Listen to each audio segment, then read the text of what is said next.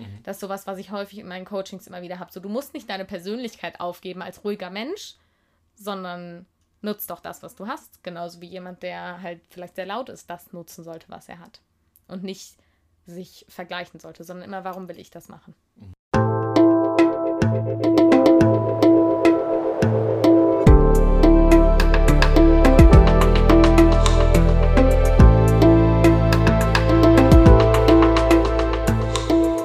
Willkommen bei dir, der Seven Mind Podcast mit Impulsen für ein gutes Leben. Für alle, die mehr Achtsamkeit und Gelassenheit in ihren Alltag bringen möchten. Hi und herzlich willkommen im Seven Mind Podcast. Mein Name ist René Träder und das ist der zweite Teil des Interviews mit Muriel Böttger. Im ersten Teil hast du sie schon ein bisschen persönlicher kennengelernt, die Person in ihrem Leben zum Beispiel, die sie vorbildhaft findet oder eben auch ihr tägliches Spiel, was sie spielt mit sich selbst. Nämlich, wie heißt es? Was ist das Gute daran? und erst im zweiten Teil wollen wir nochmal ein bisschen genauer auf das Konzept der positiven Psychologie schauen.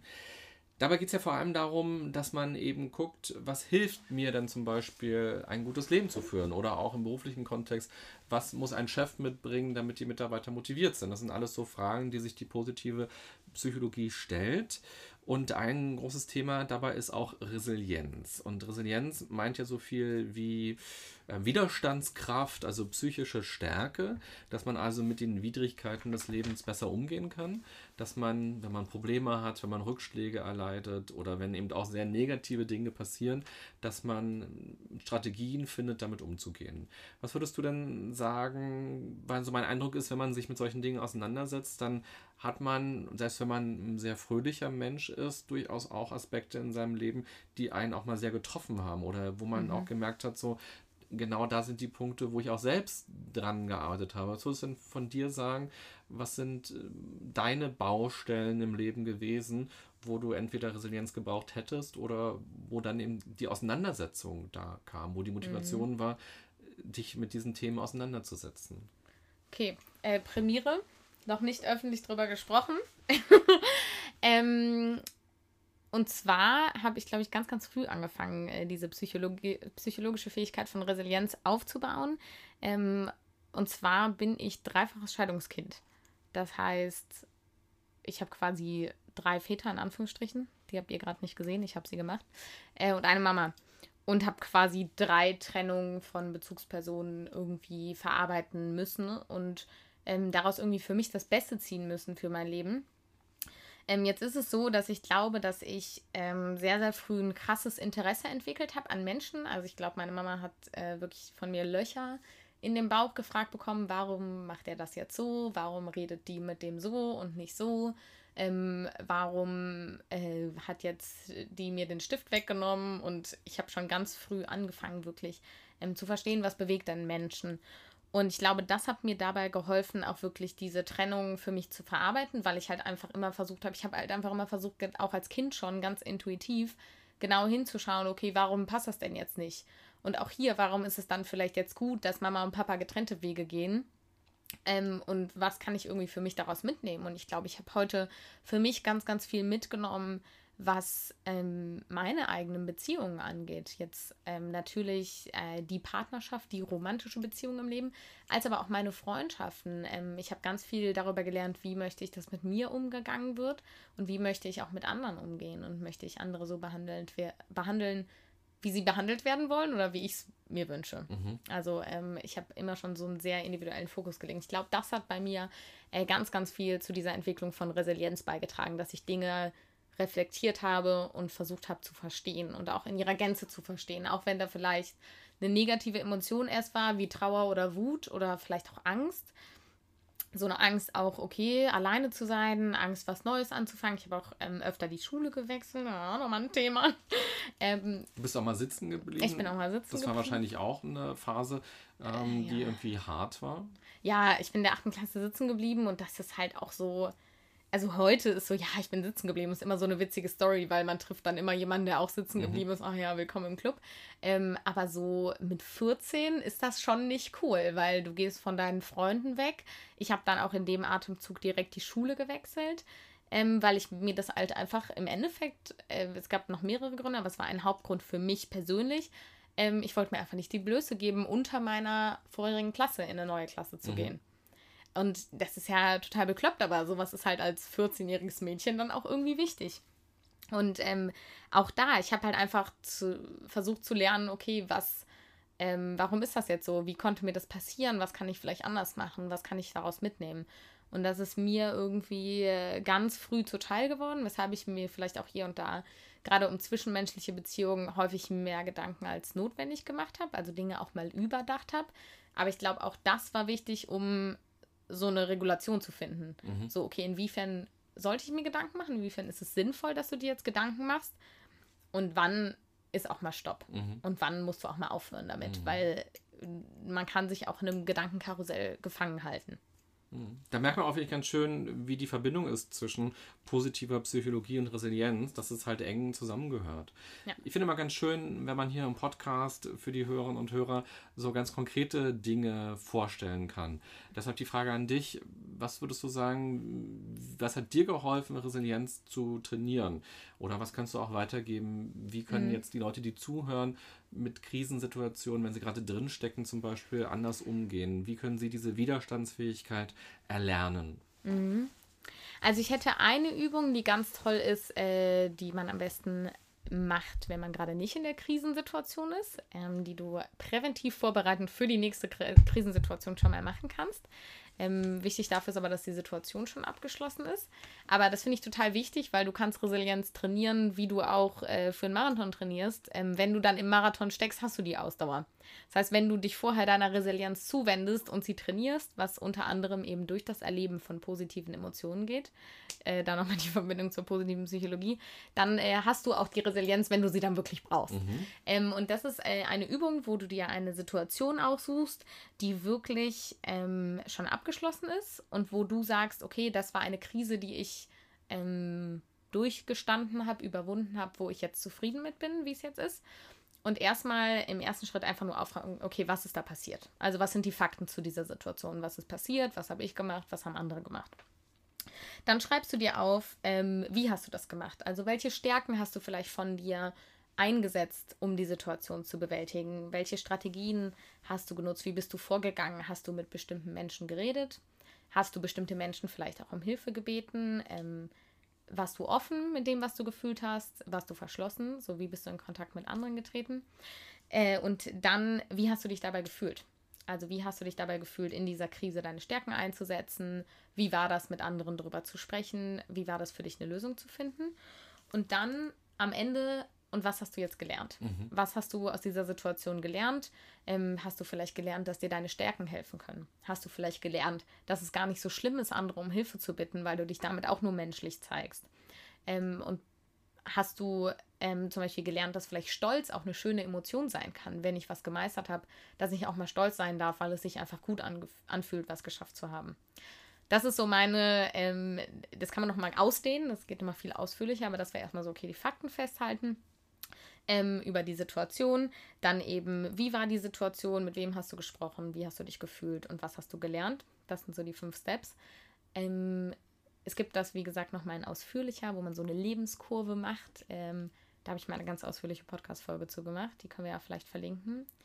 Ähm, und sonst, wenn du wirklich gerade in der Krisensituation bist, ähm, hilft mir tatsächlich Achtsamkeit. Mhm. Also ja, hier bei Seven Mind ähm, tatsächlich ähm, Meditation, einfach mal wahrnehmen, jetzt im Moment was ist und erst danach schauen, okay, was kann ich tun?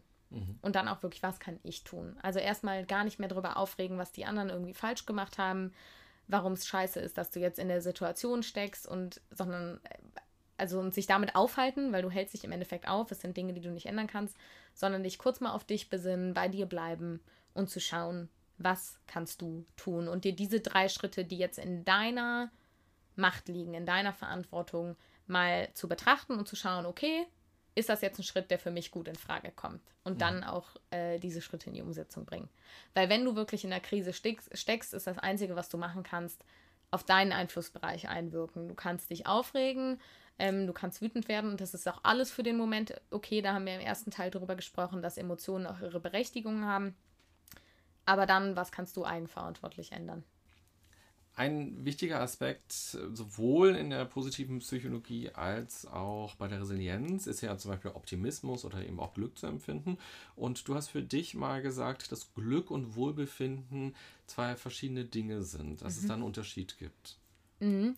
Und zwar ähm, finde ich, Glück hat sowas, ähm, wir sagen ja in der deutschen Sprache auch, okay, ich habe Glück gehabt.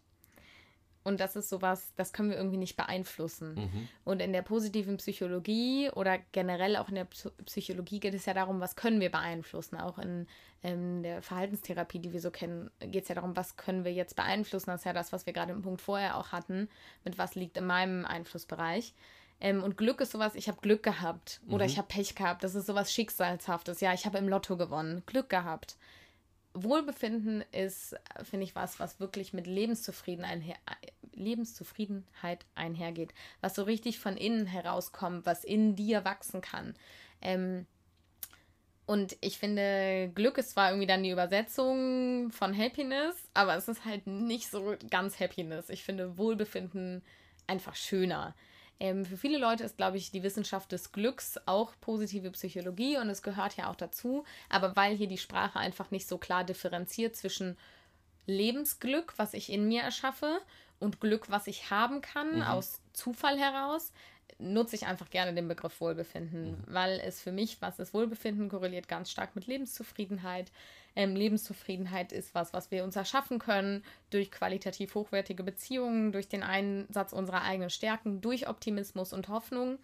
Ähm, und Wohlbefinden ist was, was uns von innen heraus wirklich zufriedenstellt. Und ich finde irgendwie, zufrieden sein ist ja fast schon viel schöner, als einfach nur Glück gehabt zu haben, weil zufrieden sein ist sowas, ich verbinde das mit, also du siehst mich gerade, ich ziehe so richtig, kuschel mich so ein, so ich bin einfach zufrieden. Das hat sowas von so einer Ruhe, weil einfach alles gut ist. Mhm. Und das finde ich viel schöner als dieses, ah, ich habe Glück gehabt. Mhm. Deshalb rede ich häufig von Wohlbefinden, was nicht heißt, dass Glück ein falscher oder schlechter Begriff ist, sondern es ist nur meine ganz individuelle Sicht darauf. Ja, und die, da schwingt ja auch diese Eigenverantwortlichkeit wieder mit, dass man also die Verantwortung mhm. übernimmt für sein Glück oder für sein Wohlbefinden. Hast du auch hier eine ganz praktische Übung, einen ganz praktischen Impuls? Denn darum geht es ja immer in der praktischen, äh, in der, mhm. in der ähm, positiven Psychologie, dass man ganz praktisch vorgeht mhm. und nicht so sagt, ja, warte mal, bis es wieder alles schön ist, sondern du kannst was dafür tun. So, kannst, so ja. ein, ein Impuls für mehr Glücksempfinden, für ein Wohlfühlgefühl oder eben auch für mhm. Optimismus. Ähm, tatsächlich anderen Menschen zu helfen. Äh, weil man glaubt es kaum, aber wenn ich einer anderen Person helfe, löst das in mir mehr positive Emotionen aus als der Person, die geholfen wurde. Und es gibt sogar Studien, die zeigen, dass wenn eine dritte Person von außen beobachtet, dass jemand jemand anderem hilft, dass auch diese Person einen äh, Aufschwung im Gefühlserleben hat. Mhm. Also äh, vielleicht kennst du das. Ich habe das manchmal, wenn ich so in der Bahn sitze und dann gucke ich raus und dann sehe ich, dass jemand jemandem die Tür aufhält. Mhm. Oder einer Oma fällt der Regenschirm hin und jemand hebt das auf. Dann huscht mir direkt so ein Lächeln übers Gesicht. Das ist dieser Effekt. Das heißt, wenn ich jemandem bewusst helfe, ähm, kann ich dadurch meine, mein Gefühlserleben irgendwie steigern und ich komme mehr an so eine Zufriedenheit. Also, ähm, weil ich ja was für jemand anderen getan habe. Wir fühlen uns einfach gut. Wir sind nun mal soziale Wesen. Unser Gehirn ist dazu vernetzt, sich mit anderen zu vernetzen. Wired to connect. Und es ist einfach so schön, wenn wir jemand anderem was Gutes tun und es kann noch so klein sein. Ich mache so Sachen wie, wenn jemand im Café sitzt, der eine schöne Brille hat, ich sag das. Wenn ich, also wenn sich die erlegen, ich gehe jetzt nicht so super random hin, aber wenn ich da an dem Tisch eh vorbeigehe und die Person guckt mich dann an, sage ich, du hast eine total schöne Brille, habe ich schon die ganze Zeit gedacht. Die Leute freuen sich so krass und ich freue mich noch viel mehr. Heute Morgen am Flughafen, als ich hergeflogen bin, war vor mir am Sicherheitscheck ein Typ, der echt irgendwie gestresst wirkte mit dem Rucksack und dem Koffer und der hatte in der Schale, die dann durch diesen Monitor läuft, äh, sein iPad liegen lassen. Und ich zu dem Sicherheitsmann, der Herr hat sein iPad liegen lassen. Er so, oh, sehen Sie den noch? Und ich so, guckt, ah ja, da ist einer mit einem Koffer und einem Rucksack, könnte er sein. Ich so, ja, dann lassen wir das mal hier, ich schau mal, ob ich den bekomme. Dann bin ich ihm wirklich hinterher und ich konnte nicht so schnell laufen. Und äh, weil ich äh, ein bisschen verletzt bin am Fuß, und dann bin ich so schnell dem hinterher, ich konnte. Und dann ist er in die Toilette rein. Herrentoilette. Ich also wie so ein Stalker vor der Herrentoilette gewartet, bis der rausgekommen ist. Ich so, Entschuldigung, Sie haben Ihr iPad am Sicherheitscheck liegen lassen. Und er so, oh, danke. Und hat sich so mega krass gefreut. Und das hat mir schon so einen super Start in den Tag gegeben. Und ich finde, das stärkt schon auch gefühlt den Optimismus, weil es einem so zeigt, okay, da ist so viel Gutes in der Welt. Wenn wir Menschen einander was zurückgeben, weil mhm. wir sind alle so individuell und unterschiedlich und das ist auch okay. Und trotzdem können wir uns auf einer Ebene so schön begegnen, dass es einfach was füreinander tun. Mhm. Es kam auch kürzlich eine, eine deutsche Studie raus, ähm, wo das Ergebnis war, dass anderen Menschen zu helfen glücklicher macht, als viel zu verdienen. Mhm. Das fand ich auch sehr interessant, weil wir leben ja in einer Welt, wo es auch immer darum geht, wann kommt die nächste Gehaltserhöhung, wie viel Geld kann ich sparen, ähm, wie sieht es mal aus mit meinem Portemonnaie und dass aber tatsächlich dieses Zwischenmenschliche viel mehr Glück machen kann. Ja, dass das viel mehr wert ist. Und ich weiß nicht, vielleicht kennst du das auch, wenn wir jemandem helfen, dieses Gefühl von, du fühlst dich ja für so einen kurzen Moment so, so richtig, so am richtigen Ort mhm. und als hättest du wirklich was Gutes getan. Mhm. Ähm, ich finde auch immer, wo du gerade das Thema Geld ansprichst, ähm, kannst du mal sagen, wie du das siehst. Ich finde das immer ganz spannend. Ich finde, Geld bringt irgendwie immer so einen wahren Charakter hervor. Also Geld macht nie schlecht oder gut, mhm. sondern wenn ein guter Mensch viel Geld hat, dann siehst du das, dass er auch viel Gutes macht. Wenn ein, ich sage jetzt in Anführungsstrichen schlechter Mensch, weil jeder ist auch wandelbar, es ist jetzt sehr schwarz-weiß gemalt, ähm, nur zu Erläuterungszwecken, äh, wenn dann ein in Anführungsstrichen schlechter Mensch zu viel Geld kommt, dann macht er damit auch schlechte Sachen. Mhm. Und das finde ich eigentlich immer, das ähm, zeigt das ja. Was Gutes tun macht eigentlich viel glücklicher. Und wenn ich viel Gutes tue, dadurch glücklicher bin, dann habe ich auch irgendwie mehr Balance, komme vielleicht zu mehr Geld und kann noch mehr Menschen helfen. Mhm. Also, was wäre das für ein geiler Kreislauf, wenn das so aufgeht? Jetzt reden wir ja schon eine ganze Weile miteinander. Den ersten Teil haben wir schon gemacht, jetzt sind wir gerade im zweiten Teil. Und du bist auf jeden Fall, wirkst du auf mich sehr fröhlich und sehr leicht und sehr spontan. Wie sehen denn bei dir so Tage oder Zeiten aus, wo du gestresst bist, weil es mhm. Deadlines gibt, weil Dinge nicht so funktionieren, wie sie funktionieren? Und wie hilft dir auch da wieder die positive Psychologie, besser damit umzugehen? Oder gibt es so eine Tage gar nicht? Die gibt es definitiv. Äh, ich komme dann sehr in den organisatorischen Businessfrau-Modus. ähm, es gibt so einen Teil in mir, das ist irgendwie die Businessfrau, die organisatorische, und die ist halt einfach dann knallhart strukturiert. Die mhm. ist dann wirklich, dann wird paff, paff, paff alles durchgetaktet. Ähm, die ist auch gerade die, die rauskommt, wenn Stress hochkommt, weil ich mir dann meine Struktur zurückhole, mhm. die mir wieder Stress nimmt. Mhm. Weil sobald ich dann in einem Stress bin, ähm, ich hatte zum Beispiel letzte Woche hatte ich einen Workshop, ähm, da ist mit den Räumlichkeiten einiges schief gelaufen und ich bin so ein Mensch, es ist der psychologische Hintergrund, ich kann dagegen nichts machen. Ähm, ich bin mir darüber im Klaren, was so ein Raum auslösen kann, was bestimmte Gegenstände, Farben etc. in so einem Raum auslöst und habe da ganz genaue Vorstellungen. Und es hat alles nicht so funktioniert, wie ich mir das vorgestellt habe. Und ich hatte wirklich so morgens so einen kurzen Moment von, okay, du gehst jetzt und verschiebst das oder du machst jetzt hier das Beste raus. Und dann kommt ganz schnell diese Businessfrau in mir, die wirklich im Kopf dann schnell strukturiert, okay, was kann ich tun? Auch hier wieder, was liegt in meiner Verantwortung? Ah ja, ich kann das umräumen, ich kann das umräumen, ich kann erstmal hier lüften, ich kann heller machen, ähm, ich kann noch die Gegenstände rausschaffen, die Gegenstände reinschaffen äh, und dann äh, mache ich mir automatisch schnell einen Plan mit Struktur, was ist zu tun, was kann ich verändern und dadurch verbessere ich die Situation. Mhm. Das ist ganz, ganz wichtig, wenn dieser Stress kommt. Aber es ist, ähm, ich kann das nicht lange halten. Also es geht dann für den Moment, dann fahre ich zum Glück runter, dann kann es auch nochmal kommen und dann brauche ich aber auch mal eine Pause. Weil dieses da reinkommen äh, ist es ja im Körper trotzdem Stress. Also auch wenn ich es dann gut löse, ist es ja im Körper Stress und mein Körper ist damit beschäftigt, diese ganzen ähm, stressbezogenen Abläufe, die im Körper ablaufen, nämlich dass irgendwie der Blutdruck steigt, dass wir mehr Sauerstoff verbrauchen und so, das ist ja alles anstrengend und irgendwie, wir sind nicht mehr so im Stromsparmodus, sondern eher so im Energie-rausschmeißen-Modus. Ich merke dann, ich muss mich auch wieder auftanken. Und da hilft mir ganz, ganz simple Reflexion. Also wirklich dann auch an so einem Abend mich hinzusetzen und schriftlich oder in einem Gespräch mit einer anderen Person, aber sehr, sehr gerne schriftlich. Ich bin ein großer Fan von schriftlicher Reflexion, weil wir linke und rechte Gehirnhälfte brauchen. weil wenn wir schreiben, brauchen wir die linke fürs Logische und dann hat die rechte Platz, sich dem Kreativen zu widmen. So sage ich es immer vereinfacht. Ähm, dann wirklich zu sagen, okay, jetzt schaue ich, was habe ich heute gemacht, als ich in diese Stresssituation gekommen bin. Wie habe ich mich gefühlt? ähm, was habe ich gemacht, damit es anders wird und wie kann ich dem beim nächsten Mal auch vorbeugen. Mhm. Also auch immer das Learning aus dem zu ziehen, was passiert ist. Was aber auch passieren kann, ist, dass ich ähm, einfach mal den ganzen Tag im Schlafanzug alles von zu Hause regiere, weil ich sage, ich verlasse jetzt hier gar nicht das Haus, es ist mir alles zu viel. Ähm, ich nehme mir jetzt die Zeit, die ich brauche und plane das halt von zu Hause und dann mache ich zwar Sales, aber am, im Schlafanzug auf dem Sofa und dann ist das auch okay und dann ähm, habe ich mir auch einfach das Recht zugeschrieben, mir das zu nehmen, wenn ich das brauche. Mhm. Ja. Und ganz, wenn, wenn ganz schlimm wird, einfach äh, komplett rausnehmen. Also dann alles aus. Alle Devices aus, Handy aus, Laptop aus und laufen gehen oder einen Kaffee mit Mama trinken oder meditieren. ja, wirklich, also wirklich dann einfach kurz mal raus. Und wenn es nur für 15 Minuten Spaziergang ist, weil dann habe ich so ein Overload, dann geht nicht an, nichts anderes, außer mich aus der Situation rauszuholen, dann mit frischem Atem wieder in die Situation reinzugehen und einfach einen anderen Blick zu haben. Ja. Schön. Dann sag noch, ich finde immer ganz wichtig, so ganz grundsätzlich im Leben, aber jetzt haben wir auch schon viel gesprochen über Resilienz und positive Psychologie, dass man aus seiner Komfortzone ausbricht. Und da gibt es ja eigentlich jeden Tag viele Möglichkeiten, dass man über sich selbst hinauswächst, neue Situationen dadurch kennenlernt, sich selbst dadurch anders kennenlernt.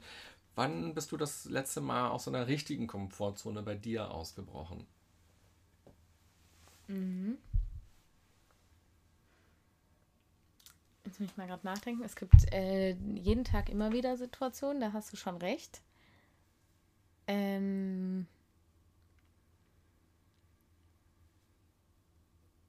Ich würde sagen, als ich äh, jetzt vergangenen Sommer 2018 ähm, hatte ich meine 50. Podcast-Folge und ich habe ja alles, was ich mache, so recht klein gestartet, weil ich eben ich hatte vorher keine große Reichweite auf Instagram, also gar keine, weil ich hatte keinen privaten Instagram-Account.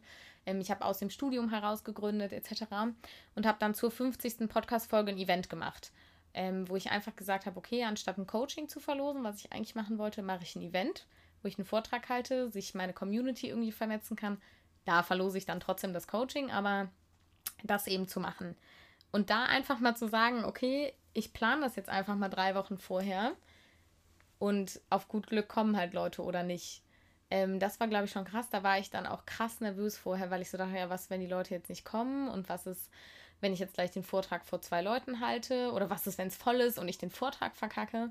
Äh, das war schon für mich ein ganz großer Moment, der auch eine Tür aufgemacht hat, sodass ich wirklich dann im zweiten Halbjahr 2018 viele verschiedene Vorträge auf Veranstaltungen gehalten habe, weil die Leute mich einfach gebucht haben, weil sie gesehen haben, okay, das funktioniert offensichtlich total gut. Und daraus ist dann noch eine eigene ähm, Meetup-Reihe entstanden mit anderen Freundinnen. Also dieses durch diese eine Tür gehen, die irgendwie so groß und mächtig und mit tausend Schlössern äh, verschlossen aussah, hat ganz viele andere Türen ganz leicht aufgemacht. Und wie viele Leute sind dann gekommen bei diesem ersten Event? Ich glaube, wir waren so 23. Ja.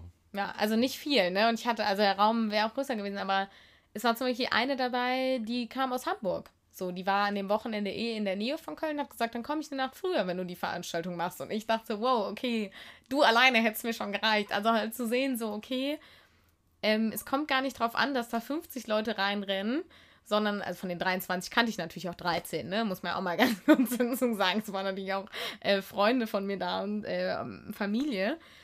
Aber da halt zu sehen, okay, eigentlich reicht es schon, wenn die Leute da sind, weil auch für die lohnt es sich. Und es muss nie die Riesenmasse sein. Und die Angst davor zu haben, dass niemand kommt, ist gar nicht so begründet, weil du hast halt immer noch dein Umfeld. Mhm. So, du bist nicht abhängig von den Menschen, die dann kommen oder nicht. Was empfiehlst du anderen, die vielleicht eher selten oder fast gar nicht aus ihrer Komfortzone ausbrechen? Mhm ich finde ganz, ganz wichtig, erstmal über die eigenen, äh, also Komfortzone rausgehen, heißt ja immer, dass ich eine Grenze überschreite. Dass ich mir über meine eigenen persönlichen, sehr individuellen Grenzen erstmal bewusst werde. Weil solange ich die nicht kenne, solange ich nicht weiß, wo meine Grenze liegt, kann ich sie weder bewusst überschreiten noch bewusst einhalten. Und dann ist eine Akzeptanz ganz, ganz wichtig dafür, dass diese Grenzen einen Sinn haben. Die sind ja auch dazu da, uns in irgendeiner Form zu schützen und dass ich selber die Entscheidung treffen darf, sie zu überschreiten oder mhm. nicht. Weil wenn ähm, ich mich dazu entscheide, ähm, mal nicht aus meiner Komfortzone zu gehen, weil ich das Gefühl habe, das ist jetzt das Bessere, dann ist das auch okay. Wenn ich aber das Gefühl habe, jetzt ist das das Richtige, rauszugehen und mich zu zeigen, dann bin ich danach auch viel, viel stolzer auf mich selber, weil mich hat niemand geschubst oder gedrängt, sondern ich habe es einfach entschieden, dass ich es mache und ich habe den Mut aus mir heraus aufgebracht. Und wenn du sagst, du möchtest deine Komfortzone verlassen, dann frag dich warum. Frag dich, was wartet denn dahinter auf dich und mal dir das Bild, was da wartet, ähm, so groß wie möglich. Und das heißt nicht, dass du auf eine Bühne vor äh, 23 oder 23.000 Leuten gehen musst. Das ist ganz egal. Es kann auch, das ist ja so individuell. Du kannst es nicht generalisieren. Das kann für den einen was ganz, ganz Großes sein und für den anderen kann was ganz Kleines sehr, sehr groß sein. Mhm. Also, und wenn das für dich ist, ähm, dass du zum Beispiel dich zu Wort meldest in der Besprechung, äh, das ist für viele schon ein großer Schritt, weil sie ähm, vielleicht eher introvertiert sind. Ähm, dass du dich fragst, warum möchtest du das machen? Warum möchtest du dich zeigen? Und dass du dir das Bild dahinter ausmalst und das, was du dadurch erreichen kannst. Mhm. Ich glaube, was da auch ganz wichtig ist, ist, dass ähm, hier geht es nicht darum, irgendwie der selbstbewusste Macho nach außen zu sein, ähm, sondern Selbstvertrauen zu entwickeln. Das heißt Vertrauen in dich selbst. Und das heißt nicht, dass ein introvertierter Mensch zu einem extrovertierten Mensch werden muss, um die Komfortzone zu verlassen. Du kannst introvertiert sein und deine Stärken ausleben und Selbstvertrauen entwickeln, weil du in dich auch als introvertierte Person vertrauen kannst. Mhm. Das ist sowas, was ich häufig in meinen Coachings immer wieder habe. So, du musst nicht deine Persönlichkeit aufgeben als ruhiger Mensch, sondern nutzt doch das, was du hast. Genauso wie jemand, der halt vielleicht sehr laut ist, das nutzen sollte, was er hat. Und nicht sich vergleichen sollte, sondern immer, warum will ich das machen? Mhm. Ja, schön, nutz, was du hast. Weil ich glaube auch, wir haben viel mehr, als wir oft glauben. Und wir versuchen immer auch oft anderen so nachzueifern. So, wir haben ja auch über Vorbilder schon gesprochen, dass man dann zu Leuten guckt, die man irgendwie bewundert oder wo man denkt, oh, die sind schon zwei Schritte weiter. Und dann vergisst man aber die eigenen Schritte, die man gemacht hat. Und vielleicht ja. ist man einfach in einer anderen Richtung auch schon zwei, drei Schritte weiter. Ja. Und es geht auch gar nicht um dieses Weitersein, sondern es geht ja eher darum, man selbst sein zu können. Es geht auch darum, einfach sich weiterentwickelt zu haben als deine vorherige Version mhm. und nicht dein Nachbar, mhm. sondern immer nur deine, dein, dein gestriges Ich. Mhm.